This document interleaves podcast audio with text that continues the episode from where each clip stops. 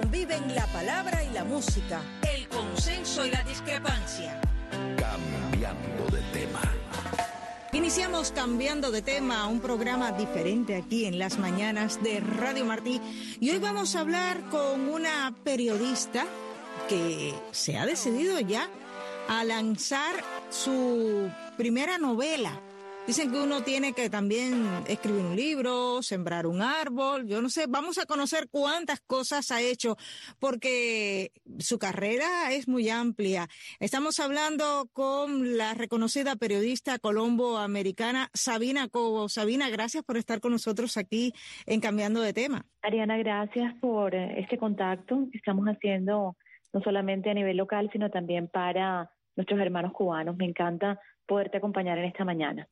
Y tú tienes una trayectoria amplísima, ¿verdad? Sabina, ¿cuándo te toca ese bichito de inclinarte a las letras y sobre todo al periodismo? Fíjate tú, Ariana, que me empieza desde que estaba, yo creo que en la secundaria. Me encantaba escribir, me gustaba escribir cuentos, artículos, pero sin embargo, cuando empieza mi carrera periodística, empezó en televisión. Luego salté a la radio y hasta este año 2021 eh, es que me lancé a publicar la novela, pero la empecé a escribir hace tres años, después de haber estado como columnista del diario El Nuevo Herald por casi que 15 años.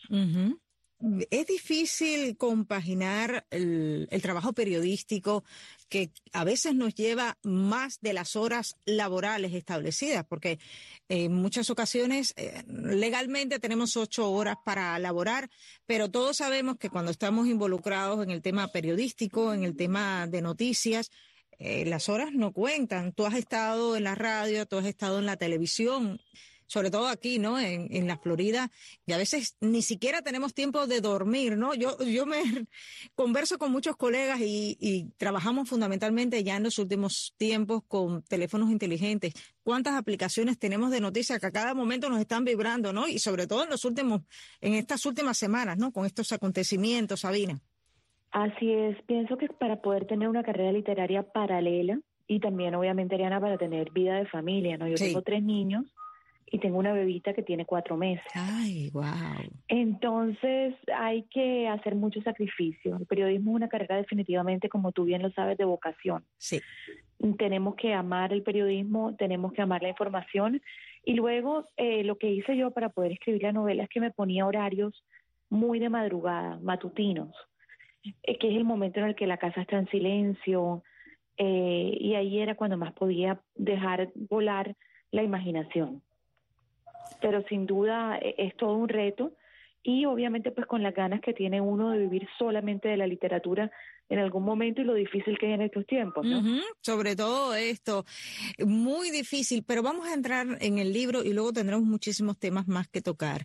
Esta novela se llama La Casa de los Relojes. A mí me llama muchísimo la atención el título escogido. ¿Qué significa?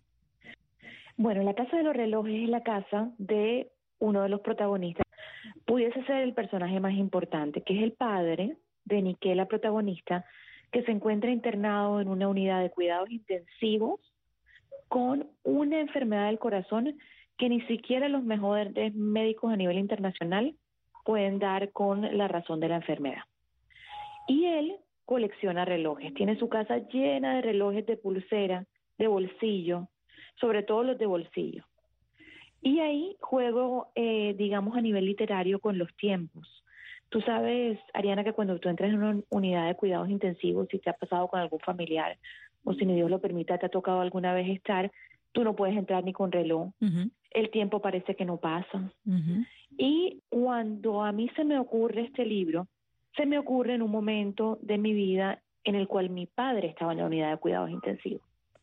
Mi padre sobrevive a la enfermedad, pero me inspiro en ese hospital para crear estos personajes ficticios que puede que tengan un poquito de reales, pero en realidad son todos imaginarios.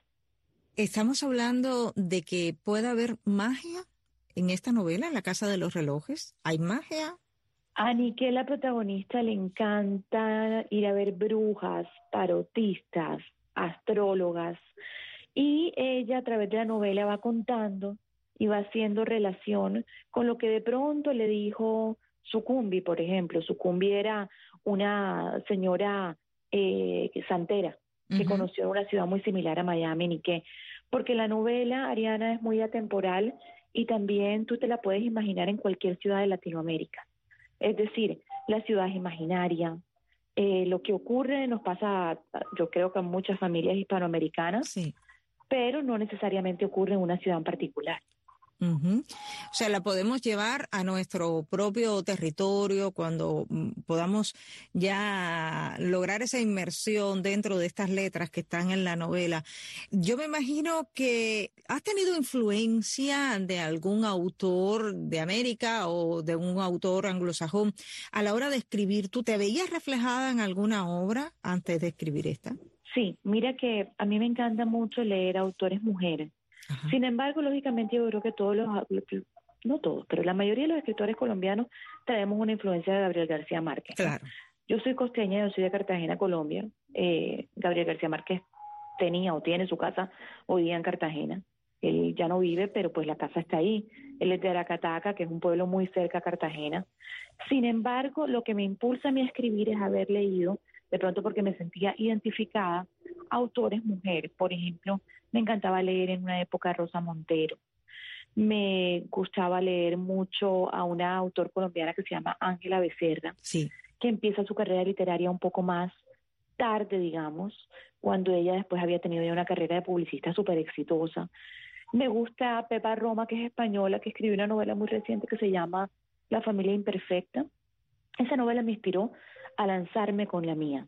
Y hay una autora italiana que se llama Susana Tamaro, que me fascina. También me gusta Valdés, por ejemplo. Me gusta leer de todo un poquito, Ariana, pero sí creo que escuchar voces femeninas me inspiraron a decir, bueno, yo también puedo. Yo creo que eso es fundamental, ¿no? Decidirse, dar ese primer paso, porque con tantos años de experiencia en los medios de comunicación y además ahora tienes una consultoría de comunicaciones tanto en Estados Unidos como en América Latina, ¿no? Pero esto es como que romper con todo. ¿Sabía? Claro que sí. Eh, la consultora se nos ocurre a mí y a mi hermana, hace unos siete años, mi hermana es empresaria publicista, y yo le puse ese toquecito periodístico para poder enviar notas de prensa, apoyar a los clientes a darse a conocer, conocer su información. Y también yo creo que con las ganas de volverme un poco más independiente. Yo he trabajado te pudiese decir, eh, Ariana, que con la mayoría de los medios de aquí del sur de la Florida, y bien sabes que como madre de tres niños y tengo niños pequeños, los horarios, como mencionaste al principio de la entrevista, son complicadísimos. Sí. Entonces, hoy día yo ejerzo freelance, de hecho presento un producto radial que se llama Minuto 60, que es la noticia de la hora, que sale en 70 radios de Estados Unidos. Wow. Y eso, pues hoy día, gracias, pudiésemos decir que gracias a la pandemia, ya tengo un estudio adaptado en casa para grabar muchas cositas desde ahí. También estamos en un proyecto de un programa de televisión que sale por Mega TV que se llama El tema de hoy, que es patrocinado por una abogada. Y así diferentes proyectos. Digamos que mi último proyecto a tiempo completo fue cubrir las elecciones de Mega TV para esta última elección presidencial y después me fui a tener a la bebé y ahora pues tratando de mantenerme independiente hasta donde se pueda. ¿Tú crees que, y has tocado un tema interesante, Sabina, eh, ¿ha cambiado la pandemia la forma en que nosotros trabajamos en los medios de comunicación? Sin duda. Nos dimos cuenta que si bien ese factor humano de encontrarnos, de vernos cara a cara es importante, también teníamos muchas maneras de comunicarnos a nivel virtual y pienso que periodistas, como es mi caso, que no eh, nací en la era digital, digital, aprendimos a hacer muchas cosas que antes no hacíamos, como por ejemplo grabarte tú misma, grabarte un boletín desde casa. Definitivamente yo continúo siendo de la vieja guardia, a mí me encanta tener producto, tener editor, tener escritor, no hay nada más rico que eso, además que trabajar en equipo es espectacular, pero creo que lo importante es que nos dimos cuenta que nada nos para y que la libertad de expresión tiene que seguir adelante sin barreras. Entonces definitivamente la era digital tiene sus cosas buenas, que creo que es que le podemos llegar a más personas. Y en un mundo globalizado esto es clave. La voz. El lenguaje humano. Los efectos. El lenguaje de las cosas. La música. El lenguaje de las sensaciones. Cambiando de tema. Entre dos ríos, un programa sobre la actualidad mundial vista desde Washington, D.C. y desde Nueva York. Dos ciudades asentadas entre dos ríos. En Washington, D.C., el río Potomac y el río Anacostia. Y en la Gran Manzana, el río Hudson y el río del Este. Entre dos ríos, un caudal de información, las corrientes actualizadas con los temas más importantes del acontecer internacional. Entre dos ríos, conducido por Carmen María Rodríguez desde la ciudad de Nueva York y con la colaboración de Michelle Sagué desde Washington, D.C. Entre dos ríos, lunes, miércoles y viernes a la una de la tarde, por esta Radio Martí y a través de radiotelevisiónmartí.com. Café Digital. El repaso de la semana a la lista de las noticias más importantes sobre ciencia y tecnología. De lunes a viernes a las 9 de la mañana. Por esta Radio Martí y a través de Radio Televisión Martí.com. Venezuela, hoy. Un análisis profundo sobre la situación actual que vive el pueblo venezolano. Venezuela, hoy. Conducido por Alejandro Marcano Santelli. Vamos a analizar el tema Venezuela, vamos a analizar por qué Venezuela se ha convertido en un tema importante para los Estados Unidos. Venezuela, hoy, lunes, miércoles y viernes a la una y 30 de la tarde, por las ondas de Radio Martí y a través de Radio Televisión Martí.com. Vertical, ágil, ágil, preciso, preciso. Lo más próximo a ti. De tema. Está en sintonía con Cambiando de tema, un programa variado aquí en Radio Martí. Estamos hablando con la reconocida periodista colombo-americana Sabina Cobo. ¿Echas de menos la adrenalina que se siente cuando uno está personalmente en un medio de comunicación o, por ejemplo, cuando tú sales a la calle a realizar cualquier tipo de reporte, porque a ti te hemos visto y en las personas que hasta ahora también nos escuchan en Cuba, también le han llegado videos tuyos en reportes, en programas de televisión, porque también te conocen en Cuba. Evidentemente, todo lo que se hace aquí en el sur de la Florida llega a la isla. ¿Tú echas de menos eso? Fíjate que sí, a mí me gusta la calle. me gusta presentar también en estudio, pero la calle definitivamente es lo que te da ese contacto con la gente y lo que te hace de primera mano llenarte de historias que después te enriquecen tanto a nivel personal y para después ser novelista te llenan de información, porque son esas historias de la gente y esos lugares que tú has conocido los que te enriquecen en el momento que tienes que transformarlos en ficción. Fíjate que además elijo escribir mi primer libro de ficción, cuando en su momento tuve hasta una oferta para escribir un libro con mis columnas del Nuevo Herald. Ah, sí, cuéntame, cuéntame eso. Bueno, era una idea que no se ha materializado. Yo tengo muchísimas columnas, te estoy hablando que fueron casi 15 años de columnas. Sí. Pero me lanzo primero con la ficción. No sé qué me picó, que me hizo querer dar ese, digamos, llegarle a las personas con historias que no son reales, pero que van a identificar a mucha gente. Y por ejemplo, aquí en el sur de la Florida, la gente que me ha leído está encantada. Me han dicho, Sabina, cuando viene la segunda parte. Ojalá me puedan leer en Cuba, porque mira, Cuba es un país de letras. Y es un país en el cual definitivamente el arte y las letras fueron fundamentales para el crecimiento de la nación. Sí. Y es lo que mantiene vivo a mucha gente. Mis abuelos eran cubanos de Cienfuegos. Ah, sí. Entonces, si bien no, sí, si bien no he estado nunca, tengo esa cultura que ellos trajeron a Cartagena, Colombia, muy, muy, eh, digamos, dentro de mí. Y Cartagena es una ciudad muy cubanizada. No sé si has estado, Ariana, pero Cartagena, en Cartagena hay numerosos lugares para escuchar son cubanos, para reunirte, para comprarte una habano, es impresionante. Sí, sí, me han contado, no, no he estado, pero sí me han dicho que uno se siente como en casa. Sí, sí. Y bueno, el costeño se parece mucho en general, o sea, Caribe es Caribe. Sí, señor, claro, claro. Pero sobre todo en el caso tuyo, que tienes esa sangre cubana, porque ahí lo tienes, porque en algún momento de tu formación, evidentemente, los abuelos te enseñaron lo que dejaron atrás, lo que tuvieron que dejar, sobre todo esta zona tan linda, esa ciudad tan linda que es la Perla del Sur, que es Cienfuegos, me imagino, que te habrán contado miles de historias. Sí, fotografías y además se mantuvo mucho la cultura porque mis abuelos llegan de niños a Cartagena, pero mis bisabuelos que yo los conocí, los conozco porque mis padres me tuvieron muy jóvenes, ellos echaban muchísimas historias y la música se mantenía en casa. Además eran muy musicales, les encantaba el piano, les encantaba las reuniones, la cofradía, eh, la cocina.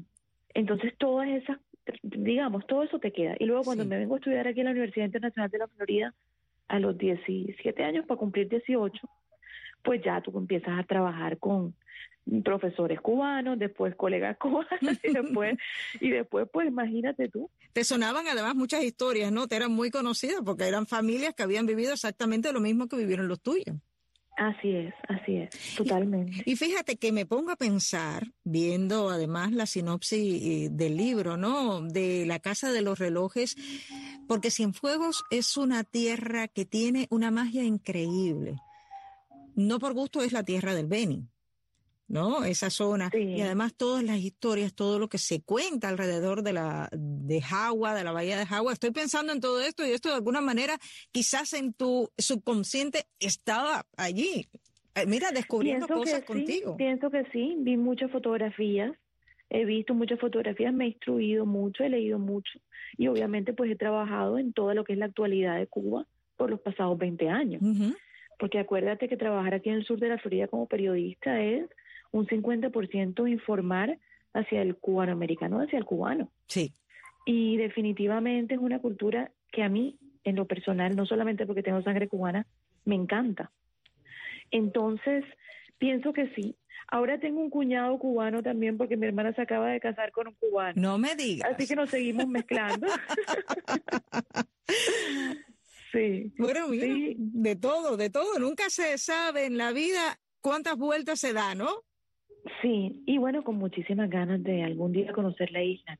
Claro que sí, una isla en libertad que algún día conocerás porque yo creo que poco a poco se va acercando y después de lo que pasó el 11 de julio marcó un antes y un después en la isla. Quiero volver de nuevo a la Casa de los Relojes porque me has dicho que ya hay personas aquí en el sur de la Florida que que la han leído, que ya te están pidiendo una segunda parte. Ahora mismo, Sabina, esta bibliografía para quienes nos escuchan, no solo en Cuba, sino a través de nuestras plataformas, ¿dónde lo pueden adquirir? ¿Cómo lo pueden adquirir? Estamos por Amazon a nivel casi que mundial. O sea, si nos están escuchando en una plataforma en España, está en amazon.es, está en Amazon aquí dentro de Estados Unidos. La editorial está muy próxima a mandarle a las librerías de Miami yo te pudiese decir que ya para final de mes estará en librerías. Y en Colombia, que la editorial es Colombo Venezolana, se puede encontrar en todas las tiendas, eh, digamos, librería nacional, supermercados. Pero para el sur de la Florida, lo más fácil en este momento, digamos, en la era de la pandemia viene siendo Amazon, pero pues ya las librerías están abiertas y también va a estar en las librerías. Esperamos además Estuve recientemente en la Feria del Libro Latinoamericana en Colombia y estamos trabajando para otras ferias del libro ahora que ya las cosas están un poco más abiertas y se puede empezar a viajar. Y eso también va a ser de, suma importancia para toda la que, lo que es la difusión del libro. Ahora te voy a preguntar, ¿publicar en estos momentos te fue difícil? ¿Es sencillo? Porque hay historias diversas, ¿no? Hay quien dice que depende con quién te topes. Me gustó mucho la editorial Pan House. Ellos tienen diferentes modelos de negocio, Ariana. Entonces tú puedes negociar con ellos si ellos están interesados en tu obra y hacer algo muy interesante porque está muy organizada. Los editores son fabulosos porque eso es clave, ¿no? Tener un editor que se interese, que le guste, que te aporte. Creo que sí, la parte de publicación es difícil. Yo opté por una editorial boutique para empezar, no me lancé a presentar mi obra en una editorial más grande porque no me sentía lista. Claro. Fíjate, ahora me siento lista, sin embargo quedé tan contenta que probablemente publique la segunda con la misma editorial Panhouse. Qué bueno. Entonces depende del, del modelo de negocio que a ti te interese, de lo que tú estés tratando de hacer. Si tu libro es novela, si tu libro es autoayuda, si tú lo quieres convertir en un audiolibro, que ahora está súper de moda. Sí. Y además mucha gente lo puede disfrutar en audio. Entonces, creo que lo que ayudó también este confinamiento de la pandemia es a que la gente comenzó a buscar alternativas para divertirse. Y hubo un auge de autores que dijeron, ¿sabes qué? Me lanzo. Tengo más tiempo, estoy en casa, porque fíjate, las dos horas que de pronto tú te demoras transportándote a casa, las podías haber aprovechado para crear tu arte. Claro. Dígase libro, dígase una pintura, el que le gusta la, escultura, el que quiso hacer un, baile virtual. Entonces, bueno, a sacarle lo, lo, bueno dentro de tanta tragedia con este COVID-19. Hay que buscar siempre la parte positiva. Yo creo que también esto lo tiene La Casa de los Relojes, ¿no? Es una novela muy digerible, porque si bien está en el género thriller psicológico, es muy divertida. Mira, te cuento una anécdota. Beatriz, que es la mejor amiga de la protagonista, cree que mató a su suegra. Es que ella odiaba a esta suegra. Sin embargo, la quiso envenenar, pero no está segura que fue ella, porque ese día pasaron unas cositas ahí dentro de esa casa. Y la señora amaneció muerta, de hecho. Pero ella no está tan segura, y entonces ahí entra un misterio durante toda la novela que ya no te puedo decir nada. nos pones el caramelo en la boca, Sabina, nos pones el caramelo en la boca. Exacto. Y te diviertes mucho, porque sí, la señora muere, pero es una muerte divertida, no es tan grave. Bueno, pues estaremos pendientes, la leeremos y estaremos pendientes además de la segunda parte de la Casa de los Relojes. Quiero agradecerte, Sabina, por estos minutos porque además eres una de las colomboamericanas más influyentes aquí en el sur de la Florida con sangre cubana. Esto hay que decirlo. Y... Ese título es muy grande. Ese título, ese título lo pusieron por ahí en el headline, pero es muy grande. Mi amigo y, colega Erwin Pérez, que quiero mucho, pero eso está muy grande. Lo importante es que has estado con nosotros. Quiero agradecerte muchísimo estos minutos que nos has dedicado, porque además has tenido que tomar tiempo de estar con esta bebé, porque un niño, una bebé de cuatro meses lleva muchísimo tiempo y los demás niños también, sobre todo en estos días que comienzan los preparativos para la escuela y todo lo demás. Así que gracias, muchísimos éxitos Sabina, de verdad que sí, y seguiremos en contacto. ¿Algún mensaje que quieras enviar al pueblo cubano y a todas las personas que a esta hora nos escuchan? Fíjate, hablando de literatura, el mensaje que a mí me encanta enviar es que no se den por vencidos en buscar su deseo. Y el deseo no es conformarse, el deseo es hacer lo que quieran hacer, obtener lo que quieran obtener y sobre todas las cosas ser libre, libre de expresión, libre de vivir, que no se les olvide y que no tengan miedo que vamos para adelante. Así es. Sabina, gracias como siempre y así nos despedimos este equipo. Tony Simón, Jaime Admiral y Ariane González. Hasta la próxima. Cambiando de tema.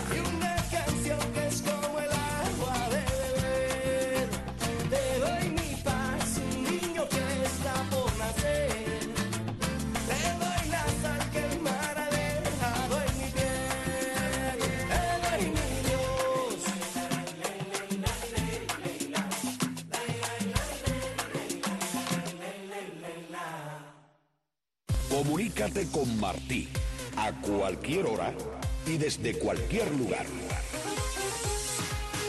Denuncias, noticias, opiniones, cualquier información puede ser reportada al momento a través de un mensaje de texto desde tu celular. El número es 0041 79 807 2250. Simple, rápido y directo. A cualquier hora y en cualquier lugar, Martí está contigo.